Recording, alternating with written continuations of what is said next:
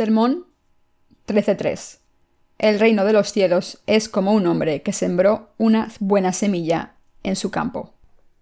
Mateo 13, 30. Le refirió otra parábola diciendo, El reino de los cielos es semejante a un hombre que sembró buena semilla en su campo. Pero mientras dormían los hombres, vino su enemigo y sembró cizaña entre el trigo y se fue. Y cuando salió la hierba y dio fruto, entonces apareció también la cizaña. Vinieron entonces los siervos del padre de familia y le dijeron, Señor, ¿no sembraste buena semilla en tu campo? ¿De dónde pues tiene cizaña? Él les dijo, Un enemigo ha hecho esto. Y los siervos le dijeron, ¿Quieres pues que vayamos y la arranquemos?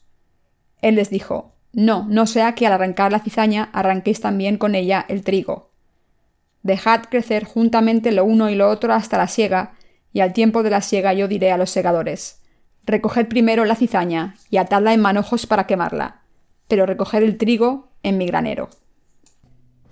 Para difundir el Evangelio del agua y el Espíritu por todo el mundo y dar buenos frutos que complazcan a Dios, necesitamos muchos obreros y suficientes medios económicos. Dios nos ha permitido dar muchos buenos frutos, pero también sé que en los días que vendrán nos dará más buenos frutos. Para que esto ocurra, todos debemos rezar a Dios y sé que Él nos dará el poder de rezar para completar todas sus obras. Predicamos la salvación del Señor con fe. Todo lo que tenemos que hacer es difundir esta verdad confiando en que Dios está trabajando con nosotros. Aunque todos nosotros intentamos hacer la obra que complace a Dios, es Dios quien trabaja con nosotros. Mientras caminamos con Dios y hacemos su obra, nuestros corazones se hacen más dichosos y al convertirnos en uno con el Señor recibimos más bendiciones de Dios. No puedo dejar de dar gracias a nuestro Señor por todo lo que ha hecho por nosotros. Mateo 13:24 dice, le refirió otra parábola diciendo, El reino de los cielos es semejante a un hombre que sembró buena semilla en su campo. En el pasaje de las Escrituras de hoy, Jesús explicó su voluntad al dibujar otra analogía con un granjero para descubrirnos los misterios del cielo. En los campos de los corazones de la gente de este mundo ha sido sembrada la semilla de la vida. Dios ha elegido los corazones de la gente de este mundo como el lugar donde obrar. Dijo que sembró buenas semillas en los corazones de esta gente que vive en este mundo. El propósito de Dios de sembrar la buena semilla en este mundo es el siguiente. Convertirnos a los que habíamos caído en pecado en su pueblo y vivir con nosotros para siempre en el reino de los cielos. Dios siempre quiere el fruto de la salvación de nosotros. Habiendo sembrado la palabra de salvación en la tierra y en los corazones de la gente, el Señor estaba esperando que diéramos el fruto de la vida eterna. Pero cuando el grano germinó y produjo una cosecha, la cizaña apareció, y esta cizaña estaba creciendo con el trigo. Su enemigo vino y sembró cizaña entre el trigo. Mateo 13, 25-26 dice, Pero mientras dormían los hombres, vino su enemigo y sembró cizaña entre el trigo, y se fue. Y cuando salió la hierba y dio fruto, entonces apareció también la cizaña. Este pasaje nos dice que antes de que Dios sembrara el Evangelio del agua y el Espíritu en los corazones de la gente, el diablo sembró falsos evangelios.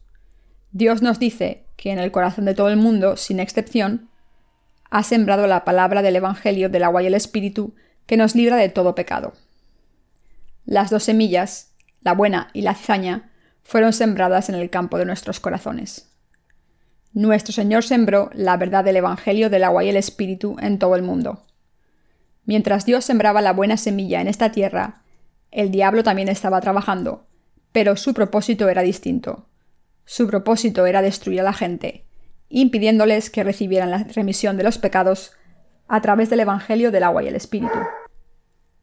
Como mucha gente no se dio cuenta de que el Evangelio del agua y el Espíritu sembrado era la buena semilla que Dios había sembrado en todos ellos, acabaron perdiéndolo y siguiendo a Satanás. Así es como dos tipos de semilla cayeron en los corazones de la gente de este mundo y como resultado produjeron dos tipos de frutos. Estos eran el trigo y la cizaña. En los corazones de la gente, la buena semilla, que les convierte en el pueblo de Dios, y la falsa semilla que los convierte en cizaña han sido plantadas. Como consecuencia, dos tipos de esa semilla crecieron en este mundo. Así que debemos llegar a un entendimiento profundo de la verdad del Evangelio del agua y el Espíritu desde el pasaje de Mateo 13:27 que dice, Vinieron entonces los siervos del padre de familia y le dijeron, Señor, ¿no sembraste buena semilla en tu campo? ¿De dónde, pues, tiene cizaña? El Señor dijo que esto ocurrió porque Satanás había sembrado cizaña en los corazones de la gente. Mis queridos hermanos, ¿cómo se sembró la cizaña en los corazones de la gente? Mientras el Señor sembraba la buena semilla, Satanás sembraba cizaña. Los siervos le preguntaron, ¿Quieres pues que vayamos y la arranquemos? Pero el amo contestó, No, no sea que al arrancar la cizaña arranquéis también con ella el trigo. Cuando el Señor vio a la gente de este mundo, vio que algunos de ellos, la semilla sembrada por Dios, estaba creciendo bien. La verdad es que hay más cizaña que buenas semillas en el mundo. Viviendo junto con los justos están los que difunden los falsos evangelios que dañan las almas de la gente y que no pueden borrar sus pecados. Mis queridos hermanos, el Evangelio del agua y el Espíritu no es cizaña. Lo que el Señor quiso enseñar en esta parábola de la cizaña es que arrancarla podría dañar los corazones y las almas de los que creen en el Evangelio del agua y el Espíritu. Por eso no quiso dañar al trigo al intentar quitar la cizaña. El Señor sabía que había cizaña entre los justos, pero no quiso dañar el trigo por culpa de esta cizaña. Por eso dijo, Dejad crecer juntamente lo uno y lo otro hasta la siega. Y al tiempo de la siega yo diré a los segadores, Recoged primero la cizaña y atadla en manojos para quemarla, pero recoged el trigo en mi granero. Cuando pensamos lo que el Señor nos está diciendo aquí, podemos ver que del mismo modo en que la semilla del Evangelio del agua y el Espíritu que Dios nos ha dado ha sido sembrada en este mundo, también la cizaña de los pseudoevangelios ha sido sembrada. Así nos dice que es inevitable que dieran dos tipos de frutos. Pero debemos recordar lo que el Señor nos dijo, que no arrancásemos la cizaña, sino que la dejáramos crecer, no fuera que arrancásemos el trigo con la cizaña. Por eso el Señor nos dijo que difundiésemos el Evangelio del agua y el Espíritu hasta el día en que juzgara a la cizaña. Debemos darnos cuenta. En su debido tiempo el Señor se encargará de la cizaña y la arrancará. Dijo que los últimos días enviaría a sus ángeles para recoger la cizaña y atarla en haces para quemarla, y recoger el trigo para llevarlo al cielo. Toda cosecha tiene un tiempo para la siega, y todo granjero trabaja duro para la siega. Es el granjero quien siega el campo, y aunque quema la cizaña, recogerá el trigo en su granero la misma siega espiritual se cumplirá por la voluntad de nuestro Señor. Al haber sembrado la buena semilla en este mundo, nuestro Señor quiere cosechar buenos frutos en todo momento. Pero el problema es que en este mundo también hay quien da malos frutos en vez de buenos. Qué maravilloso sería si no hubiera gente como la cizaña en este mundo. Pero la verdad es que hay mucha cizaña sembrada por el diablo en este mundo. Así que Dios está advirtiendo a los que se han convertido en trigo aunque Satanás ha sembrado cizaña, no intentéis arrancarla, sino plantar el Evangelio del agua y el Espíritu en silencio y dad buenos frutos. Es el Señor quien sembró el Evangelio del agua y el Espíritu, la palabra de la salvación en este mundo. Al mismo tiempo, el diablo también sembró sus palabras de la cizaña, utilizando el poder de las falsas religiones de este mundo. Debemos saber distinguir el verdadero Evangelio de los falsos. Entre los cristianos hay dos tipos de gente. Unos son el trigo y otros la cizaña. El trigo cree en el Evangelio del agua y el Espíritu, pero la cizaña no cree en el verdadero Evangelio. Debido a que hay mucha cizaña, además de trigo, en la cristiandad de hoy, hay divisiones y diferencias doctrinales. Los cristianos se pelean los unos con los otros, afirmando que su propia confesión es el verdadero trigo y que las demás son la cizaña. Sin embargo, la manera de averiguar si la semilla que cayó en el campo de los corazones de la gente es buena o mala es la siguiente. Si sus pecados han sido borrados para siempre mediante el Evangelio del agua y el Espíritu, el Evangelio en el que creen es la buena semilla. Pero si sus pecados continúan escritos en las tablas de sus corazones, por mucho que crean en su Evangelio, esta es la mala semilla, el Evangelio falso. Mediante este criterio se distingue el verdadero Evangelio de los falsos. Dicho de otra manera, el trigo y la cizaña se diferencian en que uno cree en el Evangelio del agua y el Espíritu y el otro no. La buena semilla se refiere a la palabra del Evangelio del agua y el Espíritu que Dios ha dado a la humanidad, mientras que la semilla de la cizaña se refiere a los pseudoevangelios, que son totalmente diferentes al verdadero Evangelio. Estos falsos profetas se pueden parecer al Evangelio del agua y el Espíritu, pero no pueden borrar los pecados de la gente. Son suficientes para convertir a la gente en meros practicantes de una religión. Lo que es peor, solo una poca gente conoce la palabra del Evangelio del agua y el Espíritu y cree en él. Así es como hay tanta cizaña en el mundo.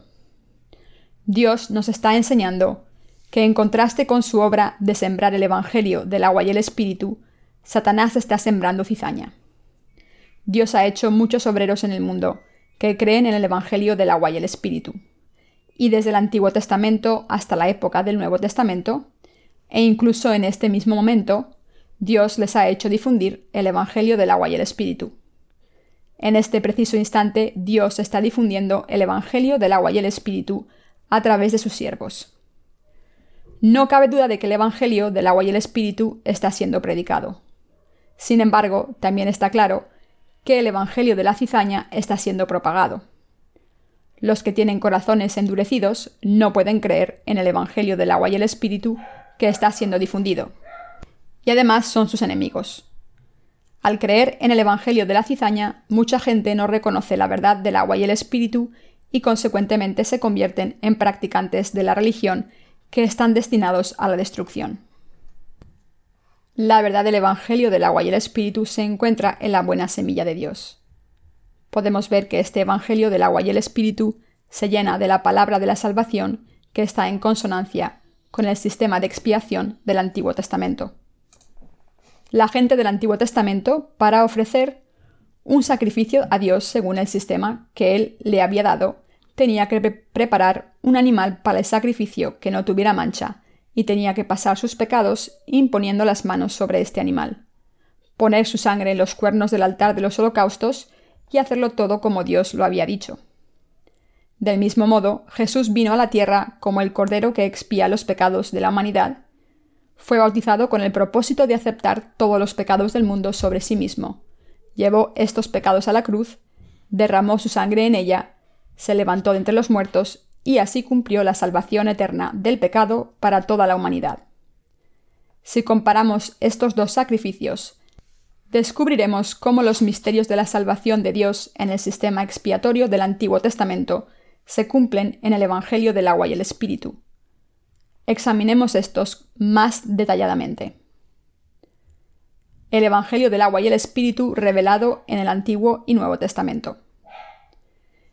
El sistema expiatorio del Antiguo Testamento era un presagio de Jesucristo, el Hijo de Dios en el Nuevo Testamento.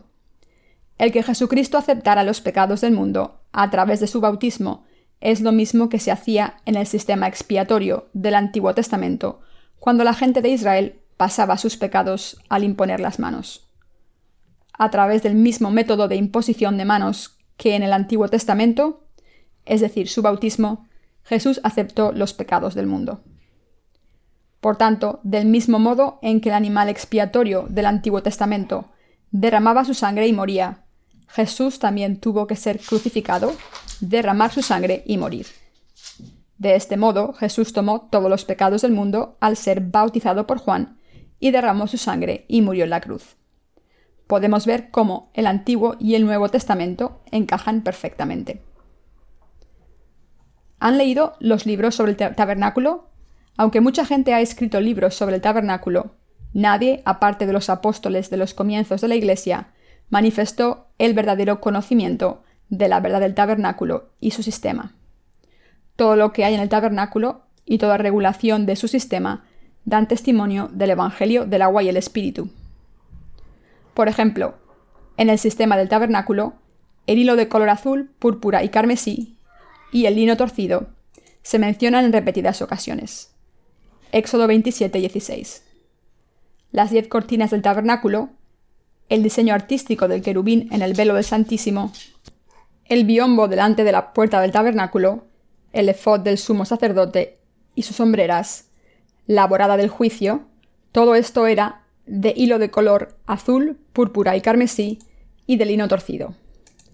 Todas estas regulaciones manifiestan la verdad de Jesús como el verdadero Dios, que ha borrado todos los pecados con el Evangelio del agua y el Espíritu. El Evangelio del agua y el Espíritu es, por tanto, el Evangelio del poder que puede perdonar los pecados de todos. Esta verdad es el poderoso Evangelio de verdad que no debería ser revelado a cualquiera. Por eso Dios ha escondido esta verdad de los practicantes de la religión. Cuando los falsos profetas predican sus falsos evangelios, la gente normal suele aceptar estas doctrinas falsas en sus corazones. Escuchar estos falsos evangelios predicados por estos falsos profetas aunque solo un 90% de lo que dicen suene correcto, la gente les cree. En realidad, solo los que piensan detenidamente les creen. La gente normal suele creer si un 80% suena correcto.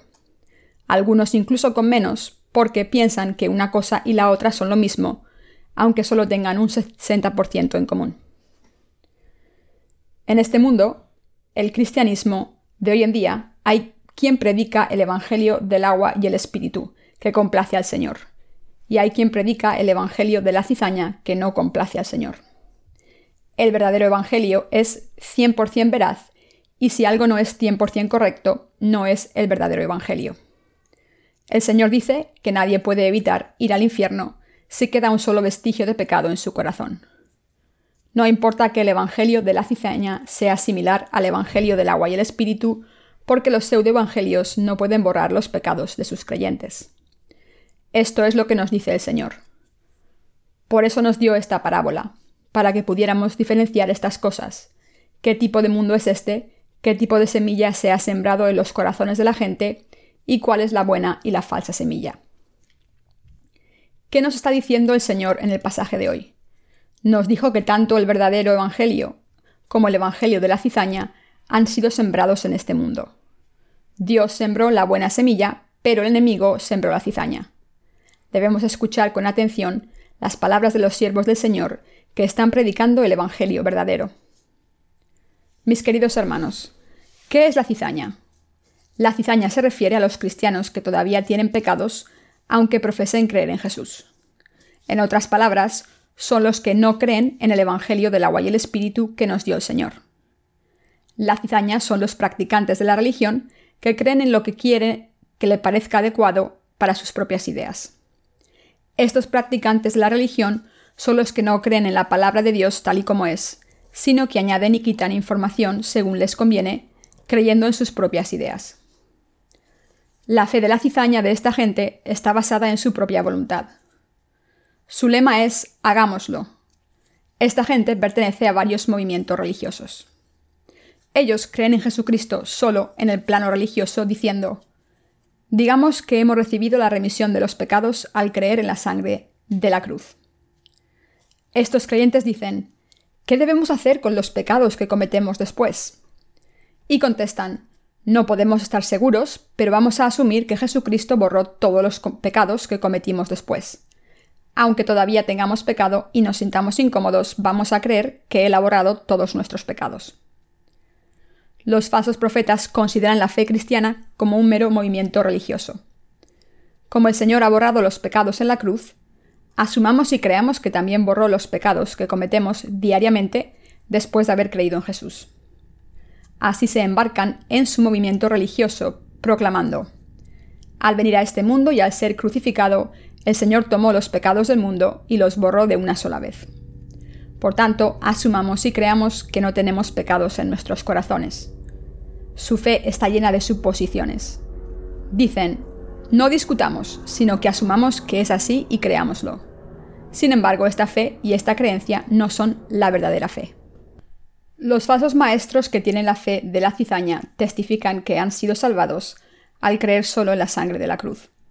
Sin embargo, mientras sus seguidores continúan pecando y no pueden resolver el problema del pecado, preguntan a sus líderes cómo pueden encontrar la solución. Reverendo, he pecado una vez más y todavía soy un pecador. ¿Qué puedo hacer? Entonces uno de los falsos líderes dice a la congregación, Jesús ha lavado todos tus pecados con su sangre en la cruz, y si creéis no tenéis nada de qué preocuparos. Él afirma que como Jesús ha borrado todos los pecados al derramar su sangre en la cruz, todo lo que tienen que hacer es asumir que sus pecados han desaparecido. Pero ¿cómo puede alguien ser salvado de sus pecados con tan solo asumir que han desaparecido? Esta fe es una tontería. ¿Borró Jesús nuestros pecados cuando fue crucificado? ¿O fueron nuestros pecados pasados al cuerpo de Jesús cuando fue bautizado por Juan el Bautista? ¿Pueden nuestros pecados ser borrados solo al creer en la sangre de Jesús en la cruz? No, no fue en la cruz donde Jesús tomó los pecados de la humanidad. Antes de que Jesús fuera crucificado, fue bautizado por Juan el Bautista para tomar todos los pecados del mundo sobre sí mismo. Mateo 3, 13-15.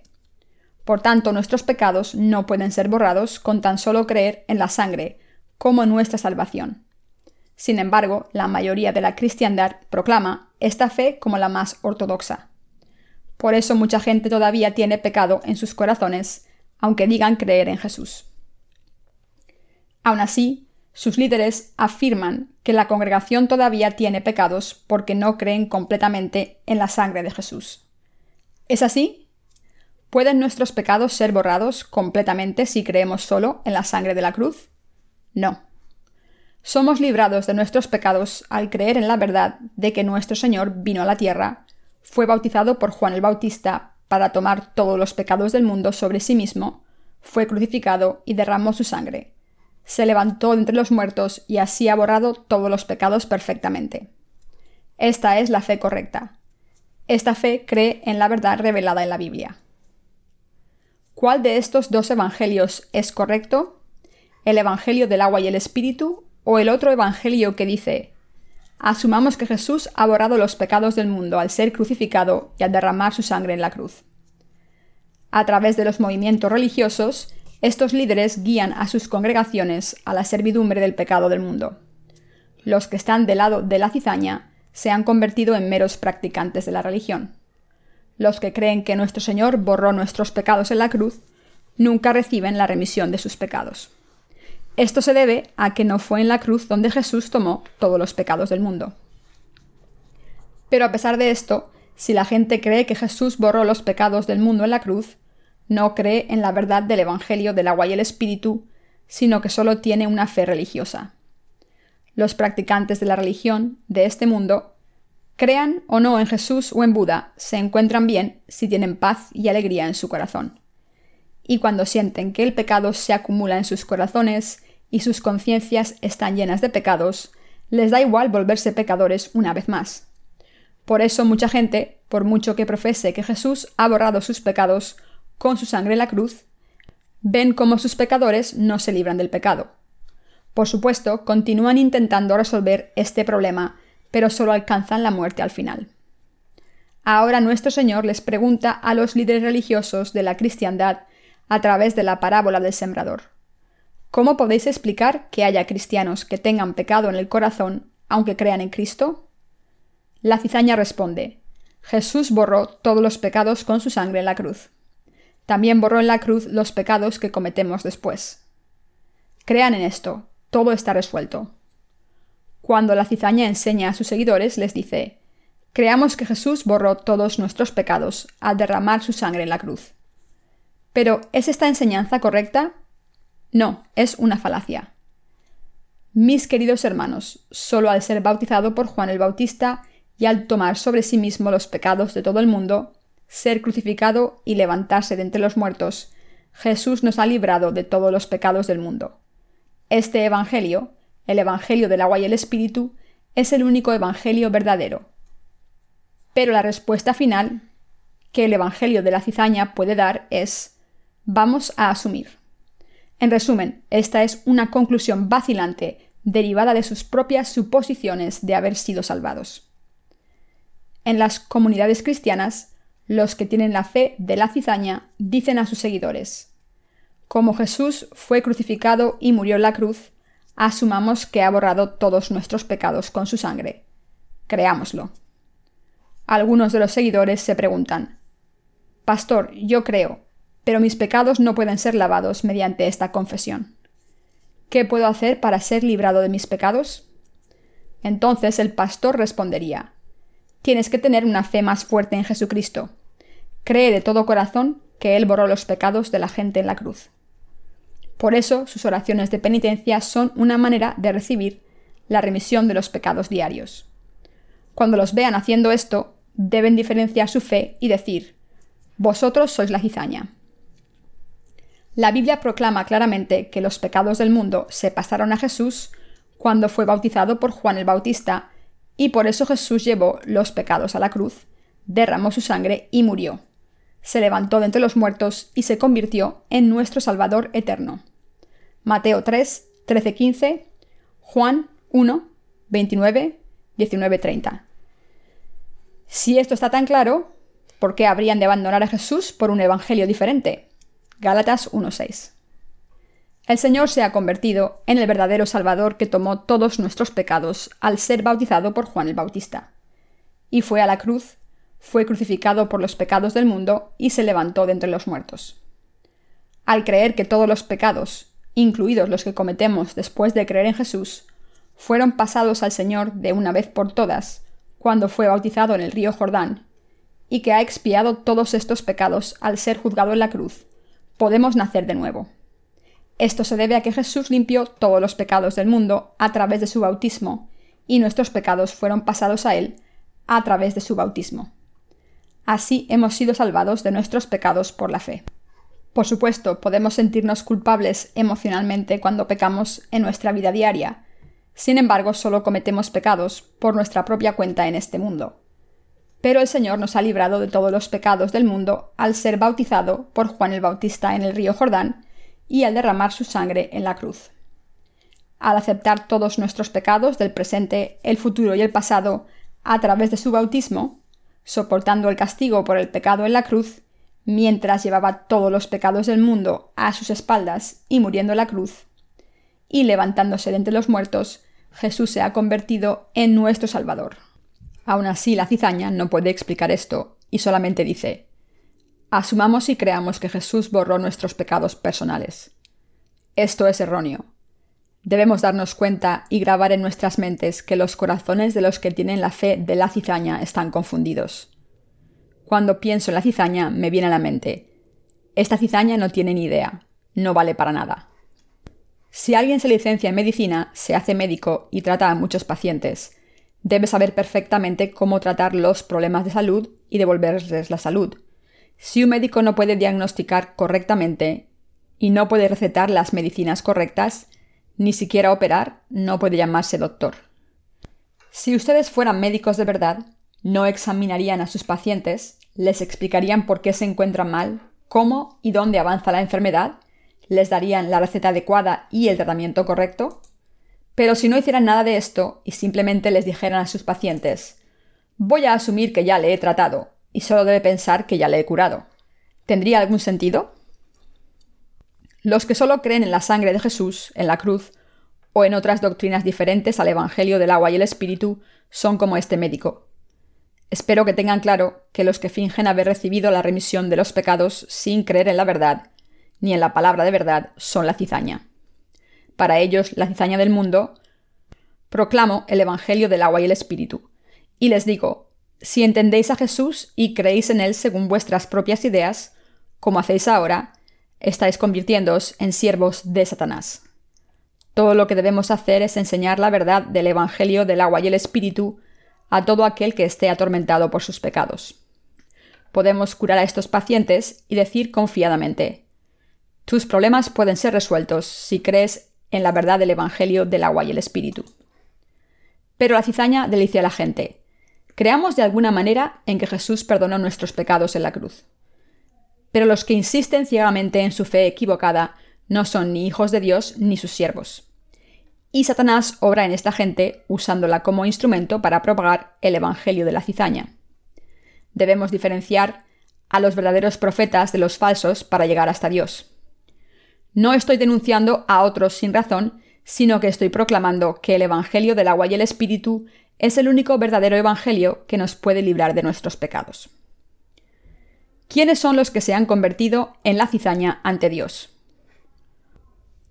¿Qué es la cizaña? Aquellos de ustedes que sepan algo de agricultura deberían saber qué es la cizaña. Cuando un granjero siembra semillas de arroz en su campo, el grano germina y crece, pero también crece cizaña a su alrededor. El granjero no quería sembrar cizaña ni la había plantado, pero aún así fue plantada en su campo. La cizaña no es arroz. Incluso cuando pasa el tiempo, no se convierte en grano. La cizaña no es más que mala hierba. Tanto la cizaña como el arroz tienen tallos verdes cuando están creciendo. No es fácil distinguirlos cuando todavía están creciendo. Cuando ya han crecido un poco más, la cizaña parece más sana que el arroz. Es más alta que el arroz y tiene rayas blancas en la parte de atrás de sus hojas. Es más tarde, durante la siega, cuando se puede distinguir el arroz de la cizaña, porque el arroz es una planta que da grano. Cuando el arroz da grano, se marchita por el peso del grano, pero la cizaña se mantiene erguida y es más alta y fuerte. Pero cuando se ve lo que produce, no es más que mala hierba que no da nada comestible. Y aunque la cizaña se marchite, vuelve a crecer al año siguiente. Lo que es peor, al alimentarse de los nutrientes que necesita el arroz, si hay demasiada cizaña, el arroz no puede crecer bien. Si el granjero fertiliza el campo y lo cuida bien, el arroz puede crecer bien, pero no tan sano como la cizaña. Si el granjero planta el arroz y lo deja, diciendo Me voy a la ciudad, cuidaos, creced a vuestro aire. Cuando vuelva a la siega habrá poco arroz y mucha cizaña por todo el campo. Podemos ver que mucha gente era cizaña. Aunque todos parecen iguales, la cizaña es cizaña y el grano es grano la verdadera cosecha y la cizaña son completamente diferentes. La cizaña es mala hierba. Por supuesto, hay algunos granos que como no pueden beber suficientes nutrientes, solo tienen cáscaras. Pero Dios los ama a todos. Si te conviertes en un grano, Dios te amará.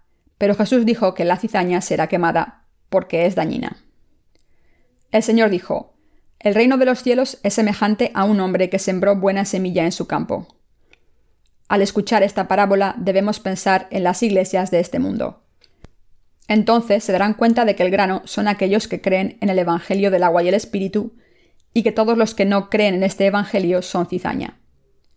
Mis queridos hermanos, a través de este pasaje debemos darnos cuenta de lo que nos pasará si nos convertimos en cizaña en vez de grano. Por tanto, vuelvan a Dios y conviértanse en el grano, creyendo en el Evangelio del agua y el Espíritu. Jesús dijo claramente, en este pasaje, que la cizaña se atará en haces y se quemará. También deberíamos ser capaces de reconocer que puede haber cizaña en la Iglesia de Dios. Si uno invoca el nombre de Jesús, le adora, cree en Él como su Salvador y mora en la Iglesia de Dios, pero todavía tiene pecado en su corazón, es una cizaña. Si quieren saber si son cizaña o no, examínense cuidadosamente para ver si creen o no en el Evangelio del agua y el Espíritu de todo corazón. Si alguien no cree en el Evangelio del agua y el Espíritu, entonces tiene la fe de la cizaña ante Dios. Por eso debemos conocer y creer en el Evangelio del agua y el Espíritu correctamente para recibir la remisión de nuestros pecados. Pero desafortunadamente todavía hay muchos cristianos, como la cizaña en este mundo, que ni conocen el Evangelio del agua y el Espíritu ni creen en él. Estos cristianos son iguales que los no cristianos que no creen en Jesús como su Salvador.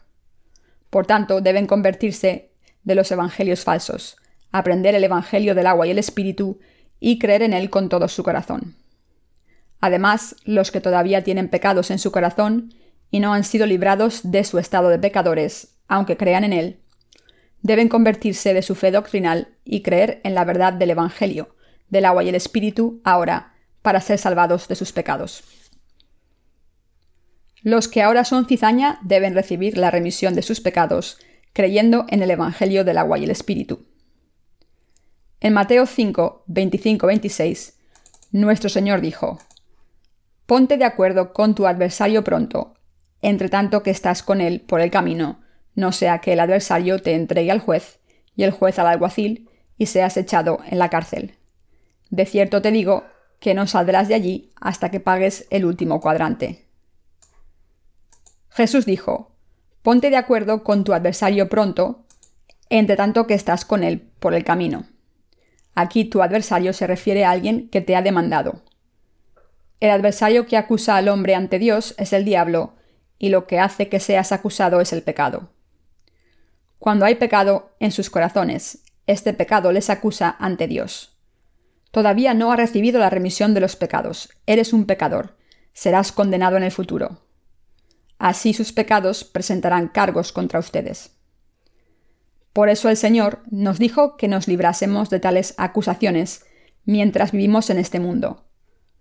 Lo que debemos hacer mientras vivamos es creer en el Evangelio del agua y el Espíritu y recibir la remisión de los pecados en nuestros corazones. Recibir esta remisión de los pecados no puede retrasarse. Nuestro Señor dijo, no sea que el adversario te entregue al juez y el juez al alguacil y seas echado en la cárcel. Si sus corazones tienen pecado, tendrán que ser condenados. Esto se debe a que el Señor dijo que la paga del pecado es la muerte. Romanos 6:23. Es solo cuestión de tiempo que los pecadores sean condenados por sus pecados. Si tienen pecados en sus corazones, estos les llevarán al infierno. Por eso, al final, los pecadores serán encarcelados en el infierno y sufrirán la dolorosa muerte eterna. Por tanto, debemos llevar en nuestros corazones lo que nuestro Señor nos dijo en Mateo 5:26. De cierto te digo que no saldrás de allí hasta que pagues el último cuadrante. El Señor nos dijo que no saldríamos de la prisión hasta que paguemos el último centavo por nuestros pecados. ¿Cómo podríamos ser librados de nuestros pecados sin un centavo? Esto es fácil. Si creemos en el Evangelio del agua y el Espíritu que el Señor nos ha dado, seremos librados de nuestros pecados. Al creer en el Evangelio verdadero, podemos ser librados de nuestros pecados hasta el último centavo. Al creer en el Evangelio del agua y el Espíritu, nuestros pecados han sido limpiados. ¿Han sido librados de sus pecados o no? Por supuesto que sí. Cuando creen en el Evangelio del agua y el Espíritu con sus corazones, no hay más pecado en ellos, ni un centavo pero dado el hecho de que serían echados al infierno si tuvieran un solo centavo de pecado, deben creer en el Evangelio del agua y el Espíritu y así ser librados de todos sus pecados.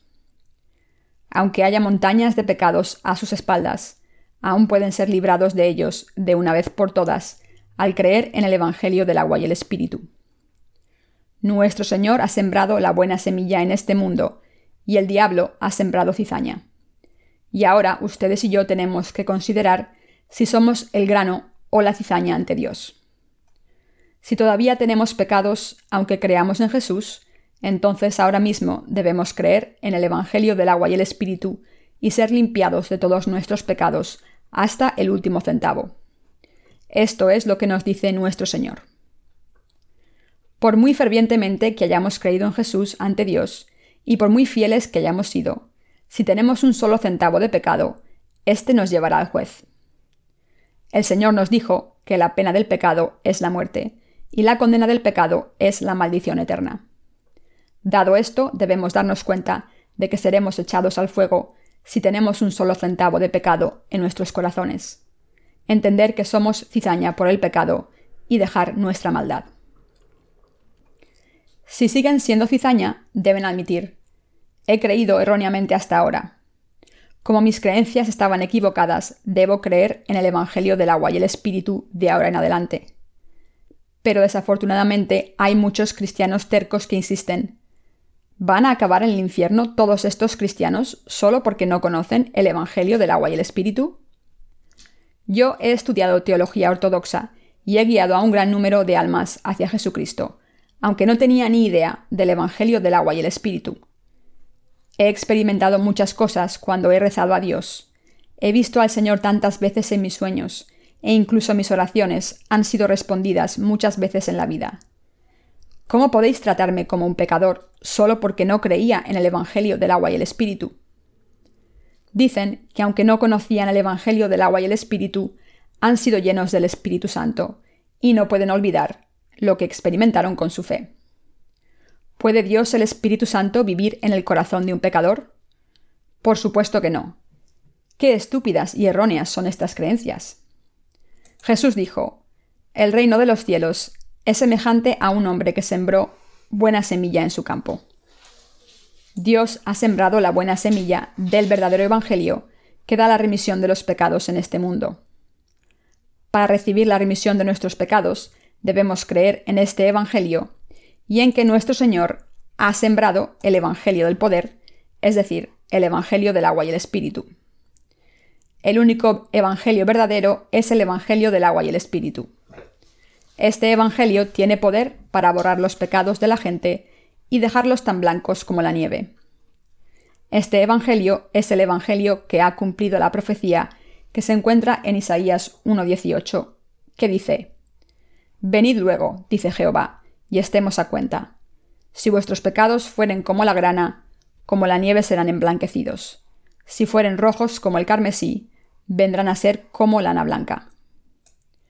Si alguien no cree en este Evangelio del agua y el Espíritu y piensa, me quedaré con mi fe, aunque tenga pecados en mi corazón, solo necesito ser santificado un poco más. Debe escuchar y hacer lo que el Señor dijo. De cierto te digo que no saldrás de allí hasta que pagues el último cuadrante. Mateo 5:26. Tienen que darse cuenta de por qué Jesús contó estas parábolas. E incluso ahora sigue pidiéndoles que conozcan el poder del Evangelio del agua y el Espíritu y que crean en él con todo su corazón. En el pasaje de hoy, la cizaña se refiere a los que son esclavos del pecado. Son pecadores que no han nacido de nuevo porque no creen en el poder del Evangelio del agua y el Espíritu. Es imperativo que nazcan de nuevo al recibir la remisión de los pecados. Pasemos a Juan 3, 5. Había un hombre de los fariseos que se llamaba Nicodemo, un principal entre los judíos. Este vino a Jesús de noche y le dijo, Rabí, sabemos que has venido de Dios como maestro, porque nadie puede hacer estas señales que tú haces, si no está Dios con él. Respondió Jesús y le dijo, De cierto, de cierto te digo, que el que no naciere de nuevo no puede ver el reino de Dios. Nicodemo le dijo, ¿Cómo puede un hombre nacer siendo viejo? ¿Puede acaso entrar por segunda vez en el vientre de su madre y nacer? Respondió Jesús, de cierto, de cierto te digo, que el que no naciere de agua y espíritu no puede entrar en el reino de Dios. Nuestro Señor nos dice que nadie puede ver el reino de Dios a menos que nazca de nuevo. Ningún pecador puede entrar en el reino de Dios por culpa de sus pecados. Y como no pueden entrar al cielo, no pueden ver al Padre. ¿Cómo podemos nacer de nuevo? Nuestro Señor dice en Juan 3:5, de cierto, de cierto te digo, que el que no naciere de agua y del Espíritu no puede entrar en el reino de Dios. Esto no significa que solo se puede entrar en el reino de Dios cuando se nace del agua y el Espíritu.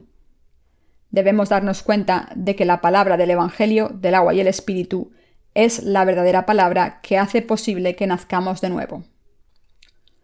Y debemos recordar lo que el Señor dijo en Juan 8:32 y conoceréis la verdad, y la verdad os hará libres. Dicho de otra manera, esto significa que aquellos cuyos corazones estén llenos de pecado, aunque crean en Jesús, siguen siendo cizaña. Cualquiera que tenga un solo centavo de pecado en su corazón, sigue siendo una cizaña espiritual. No ha nacido de nuevo porque no cree en el Evangelio del agua y el Espíritu. ¿Cómo puede una persona así nacer de nuevo? El Señor dijo que se puede nacer de nuevo por el agua y el Espíritu.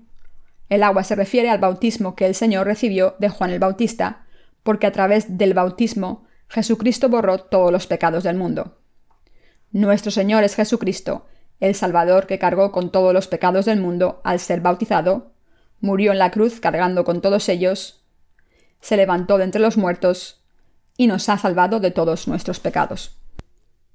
El Espíritu Santo da testimonio de los ministerios que nuestro Señor cumplió cuando vino a la tierra. Primera de Juan 5:6. El Espíritu Santo es el mismo que Dios Padre y Dios Hijo. Por eso, cuando creemos en la palabra del Evangelio del agua y el Espíritu, el Espíritu Santo desciende sobre nuestros corazones, y este Espíritu Santo testifica que nacemos de nuevo del agua y el Espíritu por la fe. Dios el Espíritu Santo es nuestro abogado, el Espíritu Santo testifica todo lo que el Padre y el Hijo han planificado y cumplido juntos según la palabra de Dios escrita, y da testimonio de nuestra salvación y nos la garantiza cuando tenemos fe en la verdad del Evangelio.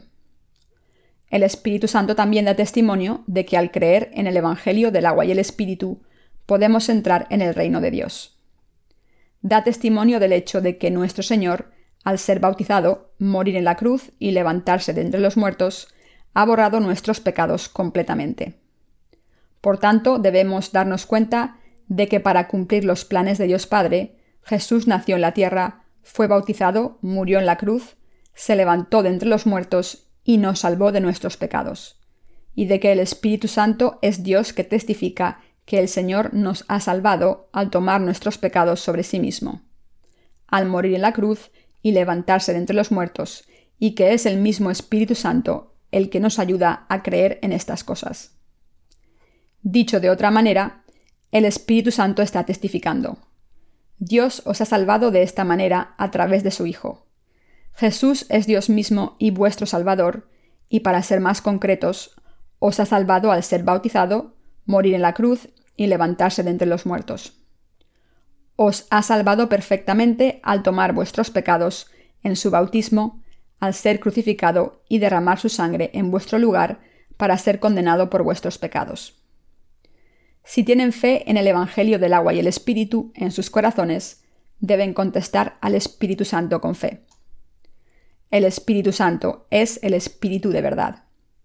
Cuando leemos la palabra de Dios y conocemos la verdad a través de la palabra, el Espíritu Santo garantiza nuestra salvación.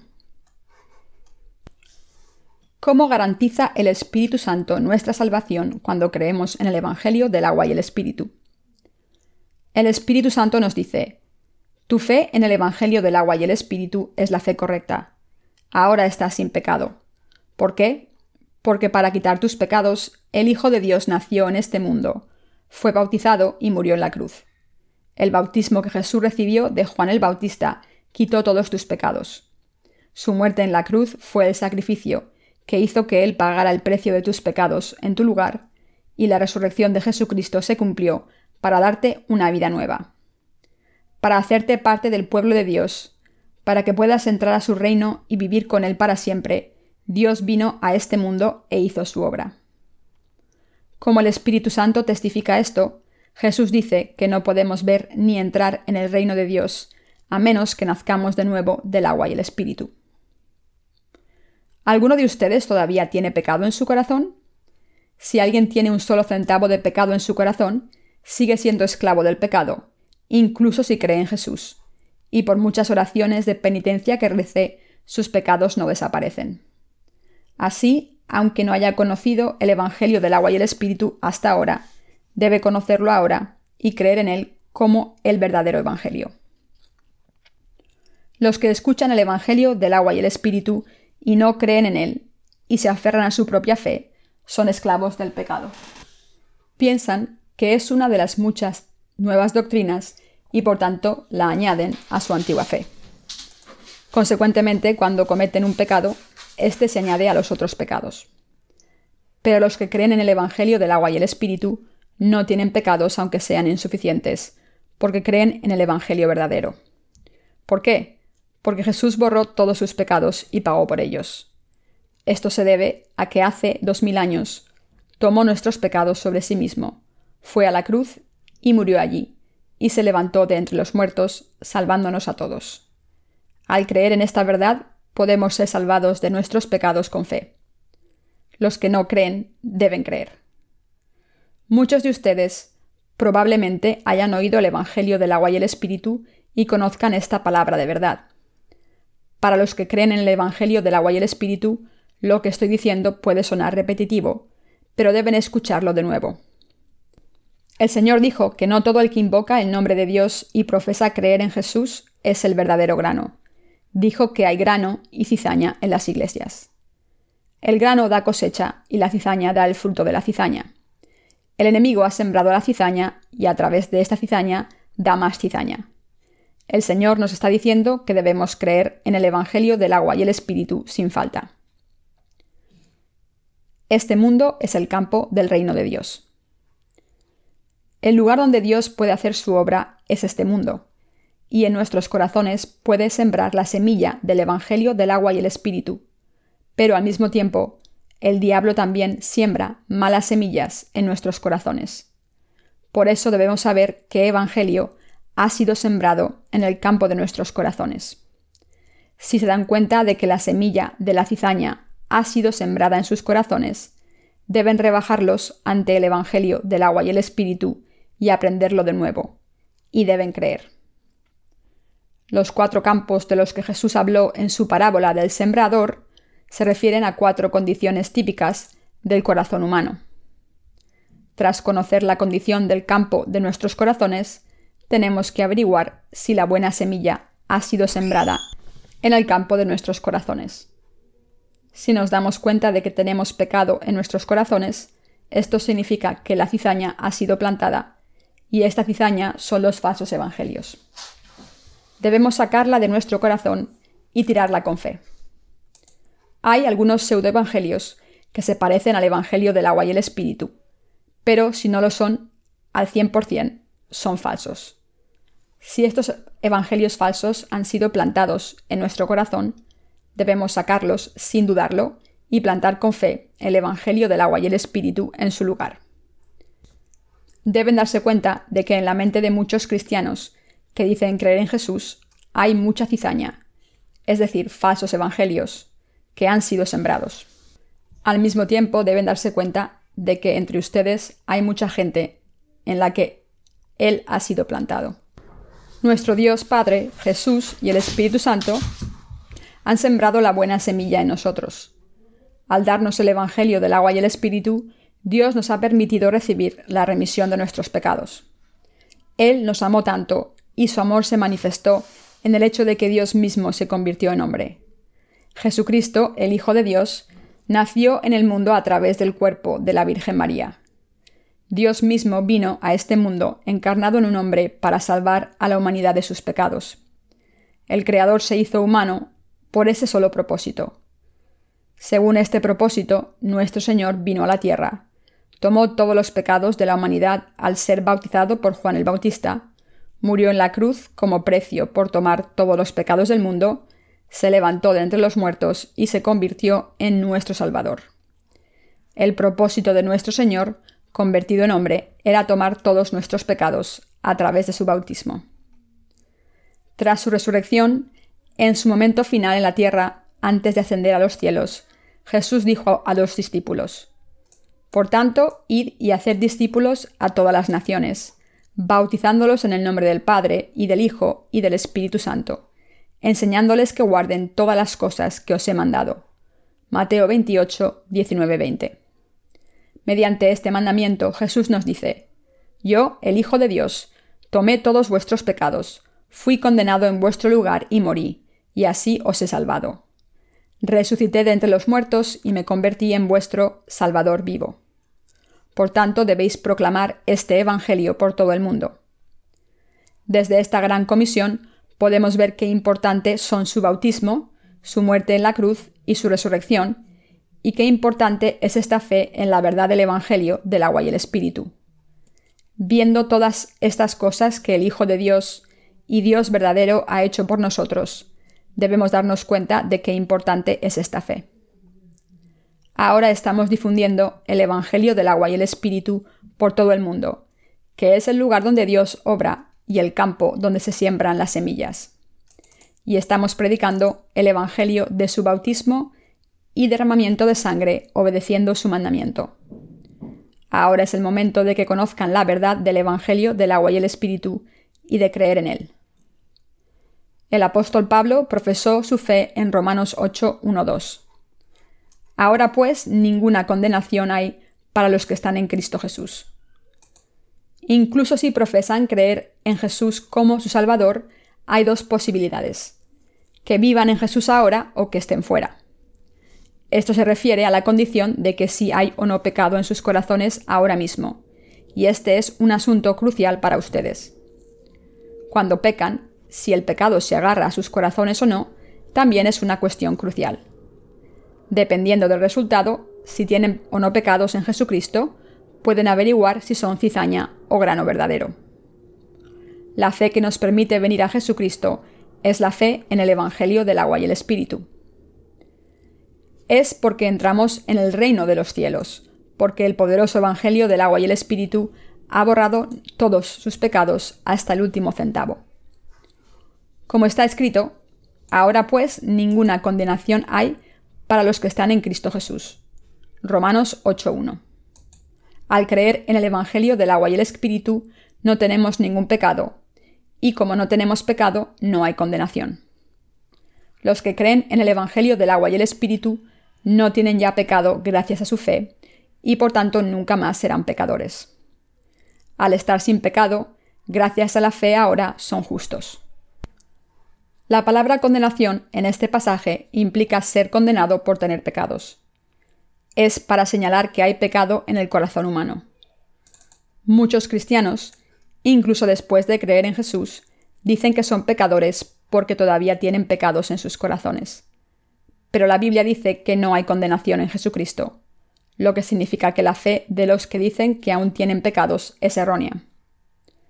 Soy un pecador, no soy hijo de Dios. No soy más que cizaña.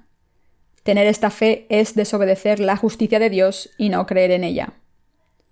Por otro lado, el apóstol Pablo declaró, Ahora pues ninguna condenación hay para los que están en Cristo Jesús, porque la ley del Espíritu de vida en Cristo Jesús me ha librado de la ley del pecado y de la muerte.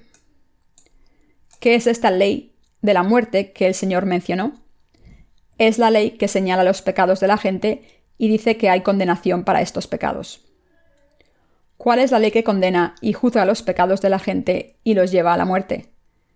Es la ley justa de Dios. La ley revela y señala los pecados de la gente. La ley justa de Dios señala el pecado ante Dios y cuántos pecados hemos cometido, y da un veredicto diciendo, Si has pecado serás echado al infierno. Esta es la función de la ley. ¿Cuál es la ley del espíritu de vida? Esta se refiere a la ley de la salvación a través de la que el Hijo de Dios Padre ha borrado nuestros pecados. Mediante esta ley de salvación nos hizo nacer de nuevo y recibir vida nueva. Nos convierte en hijos de Dios y nos permite recibir la vida eterna. La ley de la remisión de los pecados está en el poder del Evangelio del agua y el Espíritu.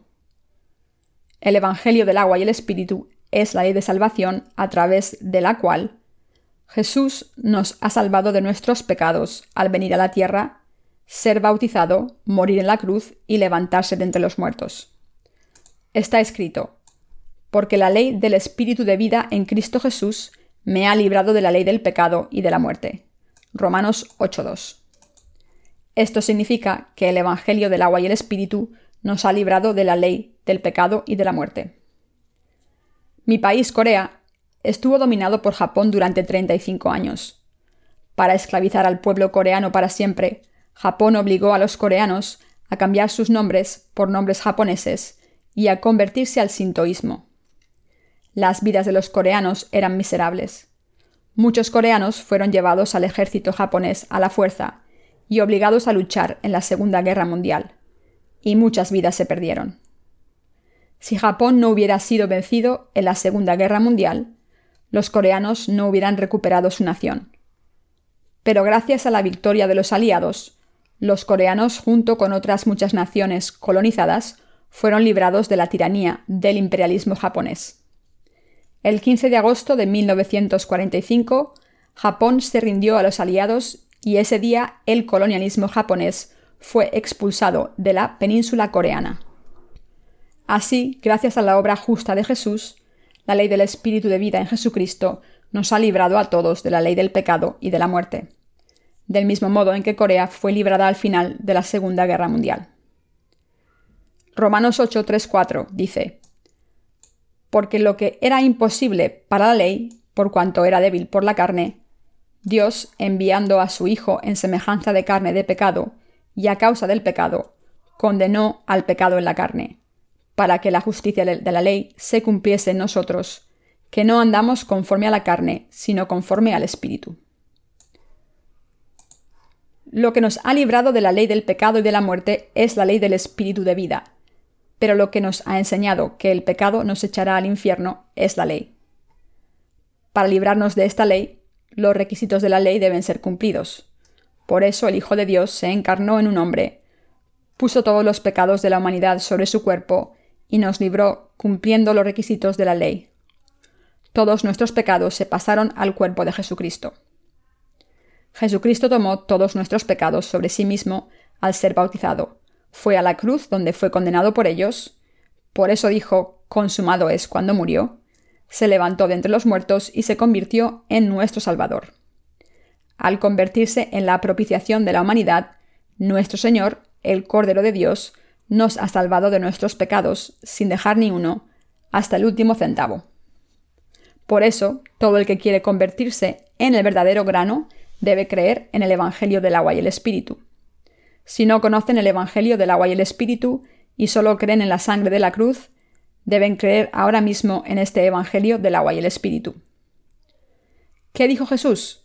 Dijo que cuando la gente se fue a dormir, el enemigo vino y sembró cizaña.